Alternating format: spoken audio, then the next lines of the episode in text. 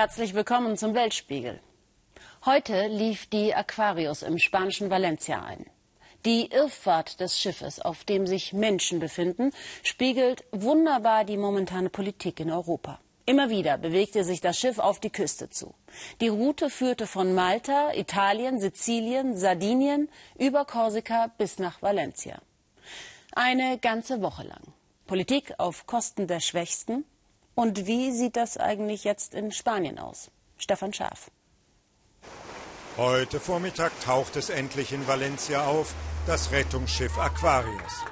An Bord die Stimmung euphorisch, die Flüchtlinge können nach einer einwöchigen Odyssee endlich an Land. Der Medienandrang ist enorm, gut 600 Journalisten erwarten die mehr als 600 Migranten. Die Aquarius ist längst zum Symbol einer gescheiterten Flüchtlingspolitik in Europa geworden. Italien und Malta weigerten sich, das Schiff anlegen zu lassen, dann erbarmte sich Spanien. Europa zwischen Abschottung und Großmut und mittendrin die Hilfsorganisationen. Und es muss eine solidarische Lösung gefunden werden. Und es kann nicht sein, dass das auf dem Rücken von humanitären Organisationen wie SOS Mediterranee und von Schutzsuchenden ausgetragen wird. Und es ist auch ein Appell an die Öffentlichkeit und ein Appell an die Europäische Union. Die Menschen an Bord, die meisten aus Eritrea und dem Sudan, sind nur froh, angekommen zu sein. Ja, ich bin glücklich, dass wir hier sind, sagt er. Für sie ist jetzt Spanien das gelobte Land.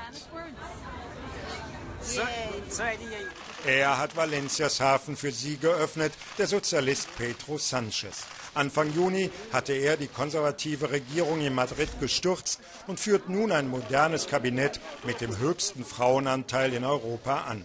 Seine humanitäre Geste gehört zum neuen Stil. Wir wollen ein neues Europa ohne nationale Egoismen, twittert Sanchez am Wochenende. Die Aufnahme der Aquarius hat der neuen Regierung positive Schlagzeilen gebracht. Ob es einen Politikwechsel bedeutet, ist noch nicht sicher. Spaniens Flüchtlingspolitik ist immer sehr hart gewesen. Das wird sich nicht ändern. Spanien wird nicht auf einmal die Grenzen öffnen, aber es wird versuchen, in Europa einen Politikwechsel herbeizuführen. Die Kommandozentrale der Guardia Civil in Madrid. Hier werden die Grenzen per Kamera ständig überwacht. Spanien hat schon lange vor Ungarn und anderen Ländern seine Grenzen hochgerüstet. Das zeigt sich in den spanischen Exklaven Ceuta und Melilla, die in Marokko liegen. Hier verlaufen Europas Außengrenzen mit Afrika. Kilometerlange Zäune, sieben Meter hoch bewacht von der Guardia Civil. So schottet man sich in Melilla martialisch ab. Immer wieder versuchen Migranten, den Zaun von Marokko aus zu überwinden. Oft gibt es viele Schwerverletzte, manchmal auch Tote. Extrem scharfe Klingen gehören zur Abschreckung. Auch hier will die neue Regierung Zeichen setzen. Die Zäune sollen bleiben, aber die Klingen abmontiert werden. Ich bin überzeugt, dass wir die Sicherheit unserer Grenzen mit weniger blutigen Methoden garantieren können. Die spanische Stadt Melilla, hinten liegt der Berg Gorogoro in Marokko. Von dort aus wollen Migranten die Grenze überwinden, aber Marokkos Grenzpolizei hindert sie daran, kesselt sie ein und verfrachtet sie ins Landesinnere. Und auch das geschieht. Flüchtlinge eigentlich schon auf spanischem Boden werden unter Schlägen durch eine Hintertür nach Marokko zurückgebracht. Der Europarat hat das als gesetzeswidrig verurteilt. Spanien hat die Verantwortung an Marokko delegiert. Marokko soll den Flüchtlingsstrom bremsen und das geschieht äußerst brutal. Zurück in die Kommandozentrale der Guardia Civil. Hier blickt man noch weiter südlich nach Westafrika. Spanien hat dort mit einigen Ländern gemeinsame Kontrollen vereinbart. Vertreten ist man im Senegal und in Mauretanien. Von diesen Ländern kamen vor zehn Jahren tausende Migranten in Booten auf die Kanarischen Inseln. Und so geht die spanische Guardia Civil zusammen mit mauretanischen Kollegen in Nouadhibou auf Streife. Europäische Grenzschützer mitten in Afrika ein ungewöhnliches Bild. Täglich überprüfen Patrouillen der Guardia Civil Fischerboote. 2005 ging es hierzu wie heute im Mittelmeer. Zehntausende Afrikaner versuchten die Überfahrt auf die Kanaren. Doch nun ist der Seeweg nach Spanien fast blockiert. Spanien hat unbemerkt von der großen Öffentlichkeit ein Netzwerk in Afrika geknüpft und dort seine Grenzschützer positioniert. Ja, wir verteidigen hier Europa, denn in dieser Uniform steckt doch ein Europäer. Und so schützen wir die Interessen jedes Mitglieds der Europäischen Union. Auch Spanien wehrt sich gegen die irreguläre Migration. Unterstützt wurde diese Politik von konservativen und sozialistischen Regierungen. Eine radikale Änderung ist nicht in Sicht, zumal im letzten Jahr knapp 30.000 Migranten wieder nach Spanien kamen, Tendenz steigend. Die Botschaft von Pedro Sanchez wird beim nächsten Gipfel sein, Europa muss sich untereinander verständigen. Spanien wird jedenfalls nicht jedes Boot, das in Italien ankommt, übernehmen. Das wird nicht geschehen. Ein paar Tage wird die Aquarius im Hafen von Valencia liegen. Die Hilfsorganisationen wissen noch nicht, ob sie weiter vor Libyen arbeiten können. Europas Flüchtlingspolitik ist in einer Sackgasse angelangt. Auch außerhalb Europas geht es um Flüchtlinge. Kolumbien muss zurzeit viele von ihnen aufnehmen, vor allem aus Venezuela. Ein Thema bei der Wahl heute. Zwei Kandidaten der extremen Rechten oder Linken könnten das Rennen machen. Stefan Mayer. Elinors suchender Blick gilt der Mutter. Hier waren sie eigentlich verabredet. Elinor hat Medikamente besorgt, denn ihre Mutter leidet unter Epilepsie. Drüben in Venezuela gibt es kaum mehr etwas, weder Medikamente noch Lebensmittel. Die Regierung Maduro hat das Land heruntergewirtschaftet. Das kolumbianische Grenzkaff Santander profitiert davon. Die Venezolaner kommen, um hier einzukaufen. Manche schmuggeln unter den Augen der Grenzsoldaten das Einzige, was in Venezuela noch billig ist. Benzin.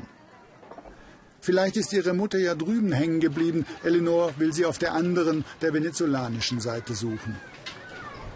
Zwei Busstunden entfernt Cúcuta, Elinor Zambranos neue Heimat in Kolumbien.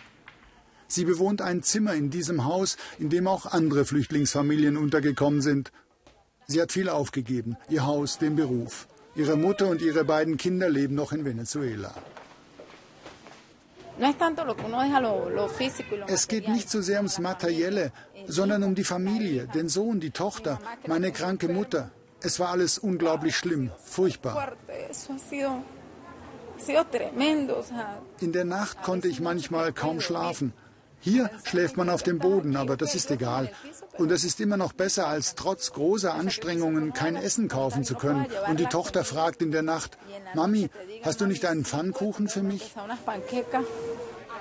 Dass Elinor Unterschlupf gefunden hat in Kolumbien, hat sie ihr zu verdanken, Angelica Lamos. Zusammen mit ein paar Freundinnen kauft sie für eine Art privater Armenspeisung ein. Angelica wurde aus Venezuela ausgewiesen 18 Jahre nachdem sie vor den Kämpfen zwischen Rebellen und Paramilitärs aus Kolumbien dorthin geflohen war. Es gibt Suppe für alle, umsonst, finanziert von Spenden.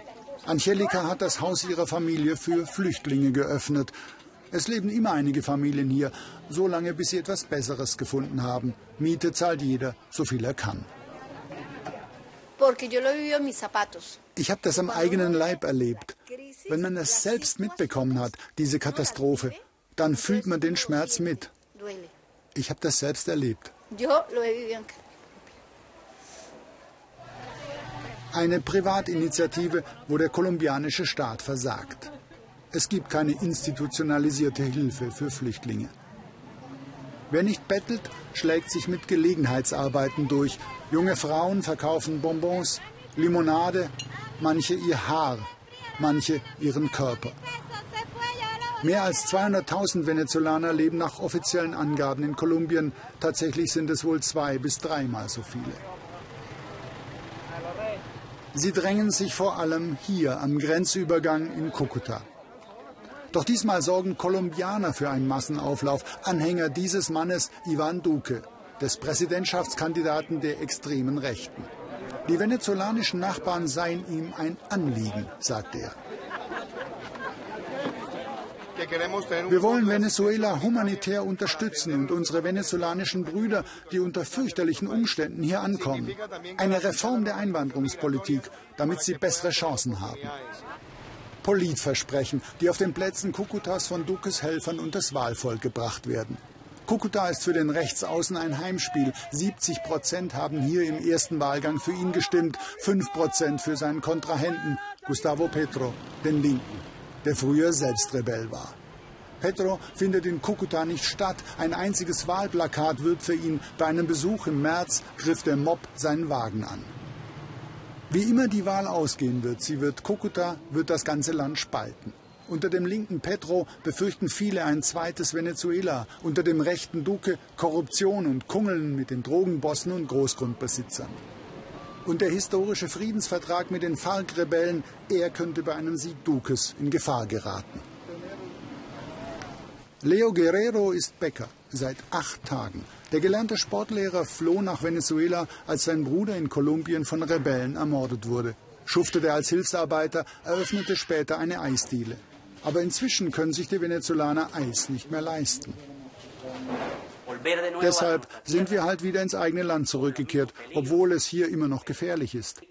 Wir bräuchten echten Frieden, in dem die Opfer entschädigt werden, Gerechtigkeit.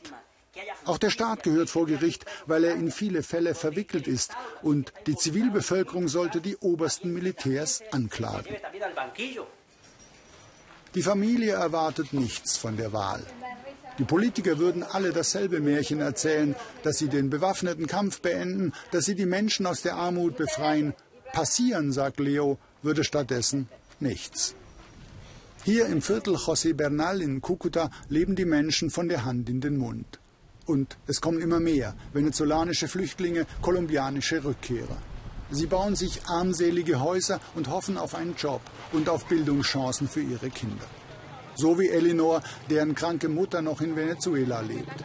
Hier in Santander wollten sie sich treffen. Aber die Mutter hat nicht gewartet. Sie fühlte sich zu schlecht, ist schon zurückgereist. Sie werden sich wohl erst nächsten Monat sehen, wenn Elinor sich wieder ein Busticket nach Santander leisten kann. Auch die Türkei wählt am kommenden Sonntag, und zwar Präsident und Parlament. Erstmalig soll das Staatsoberhaupt auch Regierungschef werden. Doch es könnte knapp ausgehen für Amtsinhaber Erdogan und seine AKP. Die Entscheidung könnte ausgerechnet in den Kurdengebieten fallen. Oliver Meyer-Rüth. Diyarbakir, die heimliche Hauptstadt der Kurden im Südosten der Türkei. Im Frühjahr 2016 kämpfte hier das türkische Militär gegen die PKK. Im historischen Stadtteil Sur wurden viele Menschen getötet, Gebäude zerstört, der Wiederaufbau hat begonnen, doch die Wunden sind noch tief. Selahattin Demirtaschs Gesicht können dessen Anhänger derzeit nur als Foto sehen. Der charismatische frühere Parteichef der pro-kurdischen HDP sitzt seit mehr als einem Jahr im Gefängnis. Der türkische Staatspräsident Erdogan behauptet, Demirtas unterstütze die als Terrororganisation eingestufte PKK. Demirtas entgegnet, er sei im Gefängnis, weil er Erdogan und seine Regierung kritisiere. Obwohl Demirtas in Haft ist, hat ihn die HDP zum Präsidentschaftskandidaten gemacht. Diese Fotos sind im Gefängnis entstanden. Von dort betreibt er Wahlkampf und beantwortet Journalistenfragen. Der ARD richtet er über seine Anwälte aus. Ich habe vom Gefängnis aus nicht die Möglichkeit für eine wirkungsvolle Kampagne.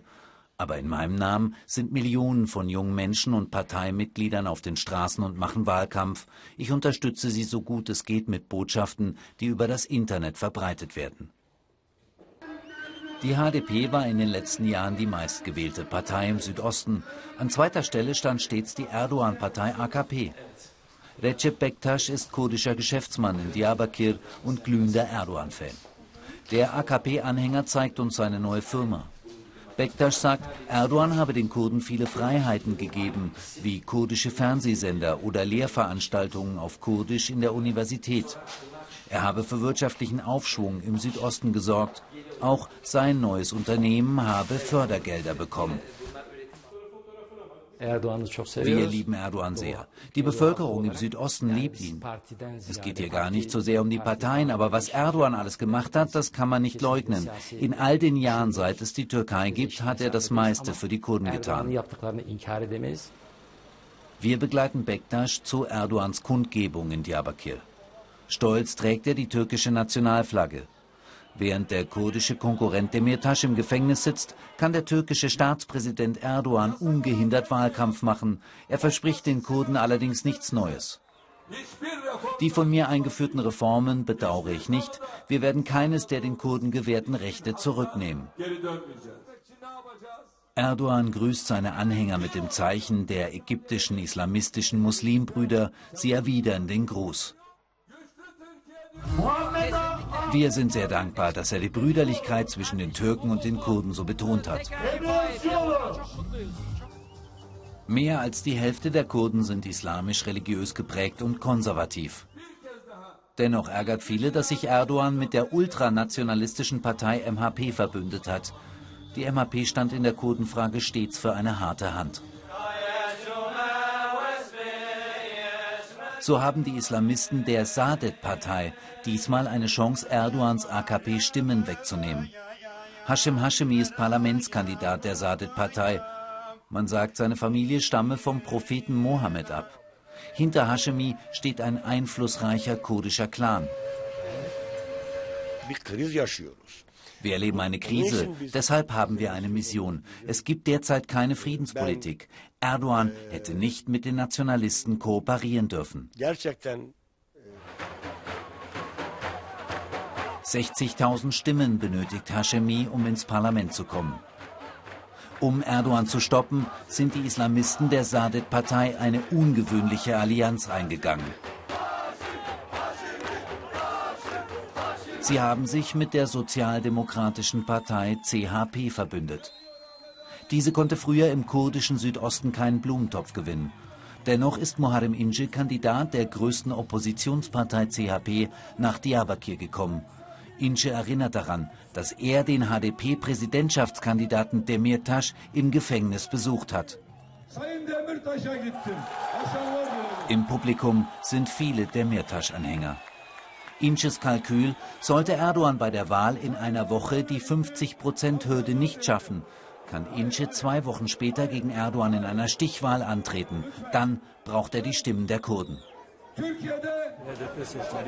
70 Prozent in Diyarbakir werden Ince unterstützen. Ich wähle die HDP, aber in einer Stichwahl werde ich in jedem Fall ihm meine Stimme geben. Ich sehe die Menschen um mich herum und bemerke, wie die Unterstützung für Ince zunimmt. Der HDP-Kandidat Demirtas schreibt aus der Haft, wir unterstützen einen Kandidaten, mit dem wir uns in den für uns prinzipiellen Fragen einigen können. Natürlich nur, wenn ich es nicht in die zweite Runde schaffe. Seine Anhänger am Abend beim Fastenbrechen in Diyarbakir. Ihre Stimmen dürften dem türkischen Staatspräsidenten Erdogan und seiner AKP bei dieser Wahl ernsthaft Kopfschmerzen bereiten. Die Europäische Union bemüht sich um Länder, die beitreten wollen. Sie hilft finanziell auch der Türkei dabei, Gesetze, Standards, ja das ganze öffentliche Leben anzupassen. Bernd Niebrügge hat recherchiert, dass europäisches Geld nicht immer dort nützt, wo es soll, wie im Bereich Demokratie und Rechtsstaatlichkeit. Das hatte zuletzt auch der Europäische Rechnungshof bemängelt. Dies ist die Schaukel des kleinen Effe. Das Grundstück in dem Istanbuler Vorort Tuzla war seine liebste Spielwiese. Mein Sohn hat wegen einer Fahrlässigkeit bei einem Schulunfall sein Leben verloren. Dann darf es doch nicht sein, dass die Verantwortlichen weiter ihr Leben in Ruhe fortführen dürfen, während wir noch immer leiden? Als der sechsjährige Effe sich in der Schule die Hände waschen wollte, zerbrach das Waschbecken und durchschnitt beim Sturz des Jungen die Halsschlagader. Acht Jahre später suchen die Eltern noch immer Gerechtigkeit. Doch die Schulbehörden mauern, sie verhinderten auch lange die Anklage des Schuldirektors. Mehmet Onur Yilmaz leitet die Organisation Gündem Çocuk. Er kämpft für die Rechte und den Schutz von Minderjährigen, unterstützt von der EU. Efes Fall habe ihn auf die Baumängel in staatlichen Schulen aufmerksam gemacht. Uns wurde nach längeren Recherchen klar, dass jedes Jahr mindestens 20 Schüler bei ähnlichen Schulunfällen sterben. Hunderte werden verletzt oder bleiben körperlich behindert. Von ihrem Büro in Ankara aus hat Jündem Çocuk mit dem türkischen Bildungsministerium dann ein Sicherheitskonzept für Schulen ausgearbeitet. Als sie sich jedoch bei einem anderen Projekt zu Kindern in Kurdengebieten regierungskritisch äußerten, wurde das von Präsident Erdogan kritisiert. Am 21. November 2016 erfuhren wir, dass unsere Organisation verboten und geschlossen wird. Am Nachmittag kamen Polizei und Regierungsbeamte, schlossen alles und versiegelten das Büro. Sie listeten unser Inventar auf, sperrten unsere Konten und konfiszierten das Geld, inklusive 10.000 Euro, Geld von der EU. Die Sachen des Vereins befinden sich seitdem in diesem versiegelten Raum. Sie gehören jetzt dem Staat. Terrorunterstützung sei der Vorwurf der türkischen Behörden. Doch eine offizielle Anklage erfolgte bis heute nicht. Verantwortlich für die Umsetzung der EU-Projekte gemeinsam mit der Türkei ist die EU-Botschaft in Ankara. Er kenne natürlich den Fall Gündem Çocuk, sagt uns der österreichische Diplomat Christian Berger, doch sei das türkische Verbot der Organisation verschmerzbar. Man muss das auch im größeren Rahmen sehen. Also es gibt ungefähr 110.000 Organisationen in, in, der Türkei, äh, Verbände, Vereine etc. Davon sind, glaube ich, 1400 äh, geschlossen worden und davon sind neun, die uns, äh, mit, den, mit denen wir zusammenarbeiten. Dass die Zahl der Aktivisten, die in türkischen Organisationen für Bürger- und Grundrechte arbeiten, um drei Viertel zurückgegangen ist, erwähnt der EU-Botschafter nicht. Der Europäische Rechnungshof kritisiert zudem, dass Kontrolle und Nachhaltigkeit von EU-Projekten oft mangelhaft seien. Berger widerspricht. Wenn das zum Beispiel ein Infrastrukturprojekt ist, dann fährt man vor Ort, sieht sich das an, wie das umgesetzt wird. Äh, dass auch, dass die, man sieht sich auch die Ausschreibungen an, man kontrolliert die Ausschreibungen, dass die, äh, dass die normkonform erfolgen. Erfolgreiche EU-Projekte. Wir wollen das überprüfen. Im Istanbuler Justizpalast wie im ganzen Land wurden Gerichtssprecher ausgebildet und Pressestellen eingerichtet, ein Vorzeigeprojekt der EU. Kosten 1,7 Millionen Euro. Oberstaatsanwalt Murat Schalak ist Chef der Presseabteilung für Staatsanwälte. Zu unserer Überraschung hat er keine EU-gerechte Sprecherausbildung genossen und dies ist sein erstes Fernsehinterview, gesteht er. Wir legen hier Wert auf die Pressefreiheit und auf die Journalisten, die das Recht haben, einwandfreie Informationen zu erhalten, vergewissert uns der Sprecher. Wir dürfen dann die Mitarbeiter des Pressebüros bei ihrer Arbeit beobachten. Die Beamten stellen gerade die tägliche Pressemappe zusammen.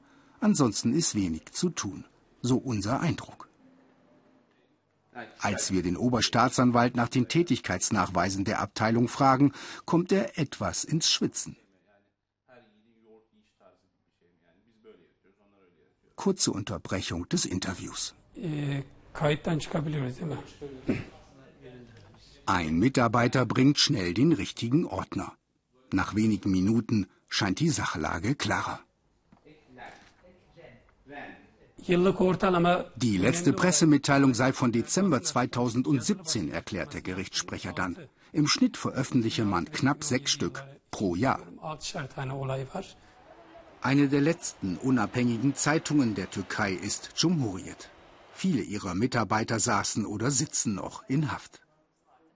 Wir treffen die Gerichtsreporterin Canan Joskun und fragen sie nach dem EU-geförderten Projekt für Pressestellen und Gerichtssprecher. Ja, sie kenne das Büro, so die Journalistin. Es dienen nur den regierungsnahen Medien. Während des Gerichtsverfahrens in Sachen Cumhuriyet beispielsweise bekamen die oppositionellen Rechtsanwälte und Medienvertreter keine Informationen zum Rechtsstreit. Die staatliche Nachrichtenagentur aber erhielt alle Details des Ermittlungsverfahrens. Ich zeige der Gerichtsreporterin den abschließenden Bericht der EU-Kommission zu dem EU-Projekt. Darin wird es als erfolgreich gewertet und die politische Unterstützung der Türkei gelobt. Da reagiert Canan sauer. Ich verstehe das nicht. Mit welchen greifbaren Daten kommen Sie zu so einem Erfolgsbericht? Schauen Sie, die Online-Beschreibung des EU-Projekts nennt Pressefreiheit und eine unabhängige Justiz als Voraussetzung für gute Pressearbeit. Diese Voraussetzungen existieren aber nicht. Diese Werte müssen jedoch da sein, bevor sie sich auf Pressestellen übertragen lassen. Für Canan Çoskun ist das EU-Projekt also eine große Enttäuschung. Gleichzeitig verwaltet der Oberstaatsanwalt den rechtsstaatlichen Stillstand.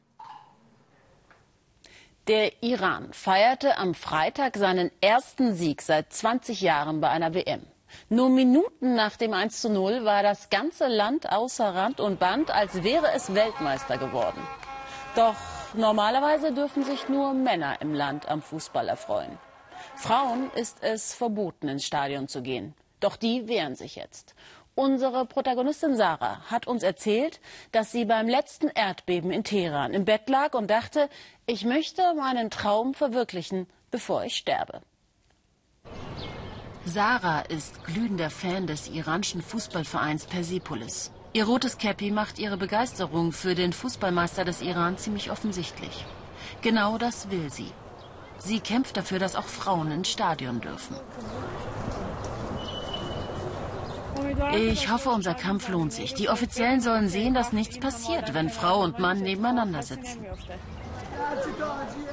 Die Begründung der Islamischen Republik lautet, dass die Männer sich im Stadion so daneben benehmen, dass es nicht gut sei für Frauen, die ganzen Schimpfwörter zu hören. Doch damit kommt Sarah ganz gut zurecht. Naja, wir iranischen Männer waren auch nicht schon immer so. Die Offiziellen haben uns vermittelt, dass es so besser ist. Sarah zeigt ein Foto und verschafft sich plötzlich ziemlich Respekt in der Männerrunde. Denn sie hat es geschafft, als Frau ins große Azadi-Stadion in Teheran zu gelangen. An den Sicherheitskräften vorbei, als Mann verkleidet. Wenn Männer ins Stadion gehen, nehmen sie eine Tröte mit. Eine Flagge oder ein T-Shirt. Wir Frauen haben noch extra etwas dabei. Das ist unsere Eintrittskarte ins Stadion. Einen Bart. Sie erzählt uns, wie nervös sie war, als sie das erste Mal ins Stadion ging. Als ich dann die zweite Schleuse unerkannt passierte und den grünen Rasen sah, diese Wahnsinnsatmosphäre spürte, musste ich weinen. Erst wenn man drin ist, merkt man, was man jahrelang verpasst hat. Es ist ein täglicher Kampf um die Stellung der Frauen in der Gesellschaft, nicht nur im Stadion. Zusammen sind wir Champion, heißt es auf dem Plakat, das extra für die WM auf einem großen Platz in der Hauptstadt aufgehängt wurde. Keine Frau ist darauf zu sehen. Hinter verschlossenen Türen geben Männer oft zu, dass die Frau dieselben Rechte haben sollte, doch in der Öffentlichkeit selten. Deshalb ist die Aussage des bekanntesten Fußballers des Iran und Ex-Bayern-Spielers Ali Dai umso bedeutender. Ich persönlich hoffe und möchte auch, dass die Frauen eines Tages ins Stadion dürfen. Genauso wie es für die Frauen gut sein wird, wird es auch gut für unseren Fußball sein. Wir werden mehr Zuschauer haben. Die Frauen werden sich freuen und die Männer, da bin ich mir sicher, werden dann auch versuchen, sich besser zu benehmen. Hier in einem Wohnzimmer im Privaten klappt es ja auch. Nur das Regime will es nicht sehen, dass Männer und Frauen auch gemeinsam Freude haben können. Public Viewing wurde wie so oft kurzfristig verboten im Iran. Das hindert die jungen Menschen aber nicht daran, mit ihrem Nationalteam mitzufiebern und in letzter Minute dafür auch noch belohnt zu werden. Und plötzlich sind alle Vorschriften egal. Innerhalb von Minuten nach dem 1 zu 0 gegen Marokko sind Teherans Straßen dicht. Ausgelassen feiern Männer und Frauen zusammen den ersten Sieg nach 20 Jahren bei einer WM. Das reine Männerplakat wurde übrigens über Nacht ausgetauscht. Dieses Mal sind auch Frauen drauf. Die Empörung war zu groß und der Druck auf die Verantwortlichen zu hoch. Also nicht nur ein Sieg im Fußball, sondern auch zumindest ein kleiner für die Frauen. Ramsan Kadyrov, bulliger und kämpferischer Präsident Tschetscheniens und treuer Parteifreund von Wladimir Putin, hat gute Verbindungen in die arabische Welt. Mit Fußball, Sport und Investitionen hat der von Menschenrechtlern heftig kritisierte Politiker für Russland die Tür in den Mittleren Osten aufgestoßen. Birgit Firnig. Grozny mit Milliarden aus Moskau herausgeputzt. Auferstanden aus Schutt und Asche. Russische Truppen hatten die Stadt in zwei Vernichtungskriegen fast dem Erdboden gleichgemacht. Wo früher ausgebombte Häuserskelette standen, ragen heute Wolkenkratzer und Fünf-Sterne-Hotels in die Luft. Eine Skyline wie in Abu Dhabi oder Dubai. Man hat das Gefühl, in der arabischen Welt zu sein. Die Stadt ist zwar kein Spielort bei der Fußball-Weltmeisterschaft, doch Republikchef Ramsan Kadyrov hat sich selbst ins Spiel gebracht. Er hat die ägyptische Mannschaft eingeladen, bei ihm im Nordkaukasus Quartier zu beziehen. Eine Entscheidung, die weltweit kritisiert wird.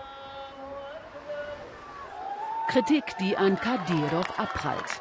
Der wegen seiner Gewaltherrschaft berüchtigte Republikchef lässt sich mit dem Starspieler der Ägypter Mohamed Salah feiern. Ein Auftritt, den der seinem tschetschenischen Gastgeber nicht verweigern kann. Gerne schmückt sich Kadyrov mit internationalen Stars, gerne gibt er sich als großer Sportler. Für den 30-jährigen Tschetschenen Nurit und seine Fangruppe ist Salah, der Stürmer vom FC Liverpool, eine Art Halbgott. Ihren Lieblingsspieler haben sie bislang nur im Fernsehen gesehen. Diese Begegnung werden sie in ihrem ganzen Leben nie mehr vergessen. Sport wird in der Krisenregion, in der Kadyrov mit eiserner Hand regiert, großgeschrieben. Für junge Tschetschenen oft der einzige Weg aufzusteigen und das Land zu verlassen. Wir sind sehr erfreut, dass die ägyptische Nationalelf bei uns zu Gast ist. Das sind unsere Brüder und vielleicht wird Mohamed Salah, der beste Spieler des Turniers, ein großer Erfolg für uns. Russische Menschenrechtsorganisationen kritisieren die ägyptische Mannschaft und die FIFA. Wie könne man sein Trainingslager in einem Land aufschlagen, in dem Regimekritiker und Homosexuelle verschleppt, gefoltert und ermordet werden? Im Januar wurde Oyub Titiev der Letzte, der sich überhaupt noch traute, die Wahrung der Menschenrechte in Tschetschenien einzufordern, festgenommen. Man hatte dem ehemaligen Lehrer Drogen untergeschoben. Ihm drohen nun bis zu zehn Jahre Haft in einer Strafkolonie in Tschetschenien. Einer, dem Ähnliches widerfahren ist, Ruslan Kutajew als er eine Konferenz in Tschetschenien abhält, um der Frage nachzugehen, warum so viele Tschetschenen ins Ausland fliehen, wird er gekidnappt und auch ihm werden Drogen untergeschoben. Nach fast vier Jahren Strafkolonie kommt er frei. Jeder weiß, dass in Tschetschenien jederzeit Fremde die Tür in deinem Haus aufbrechen und reinstürmen können. Sie können dann alles mit dir machen. Dabei wollen die Menschen einfach nur ruhig leben. Sie wollen nicht in diesem neuen Luxus versinken. Sie wollen keine Potjomkinschen Dörfer, diese Fassaden, die nur Schein sind. Doch Kadyrov lockt nicht nur Top-Spieler, sondern zunehmend auch Kapital aus der arabischen Welt an. So sichert er Putins Einfluss im Nahen Osten. Vor allem die Vereinigten Arabischen Emirate investieren in der muslimischen Kaukasusrepublik und haben dieses Nobelhotel finanziert. Während der WM residiert hier die ägyptische Nationalmannschaft, abgeschirmt. Der Manager ist ein gebürtiger Tschetschene, der in Syrien aufgewachsen ist. Der Einfluss der arabischen Welt wachse in Tschetschenien. Das Hotel ist uh, inspiriert durch die Kultur der Vereinigten Arabischen Emirate. Es ging darum, einen Teil der Kultur nach Grozny zu übertragen. Mittlerweile werden auch andere Immobilien mit Geld aus der arabischen Welt finanziert. Eine muslimische Universität und Moscheen. Erstmals gibt es nun auch Direktflüge in die Vereinigten Arabischen Emirate. Immer mehr Tschetschenen lassen ihre Kinder an arabischen Universitäten studieren. Putin nutzt Kadyrov, um Russlands Einfluss im Nahen Osten auszubauen und sich gegenüber dem Westen durchzusetzen. Für Putin stellte Ramsan so etwas wie eine gewisse Brücke dar zwischen Russland und der muslimischen Welt. Zwar etwas wackelig, trotzdem tritt Ramsan immer prominenter auf. Er reist durch die arabische Welt, zeigt sein Gesicht und unterstützt so Russlands Politik in Syrien. Und dafür lässt Putin den Präsidenten Tschetscheniens gewähren. An eine Besserung der Menschenrechtslage ist also kaum zu denken. Das war's. Wir freuen uns über Ihre Reaktionen auf weltspiegel.de, Facebook, Twitter und Instagram. Guten Abend.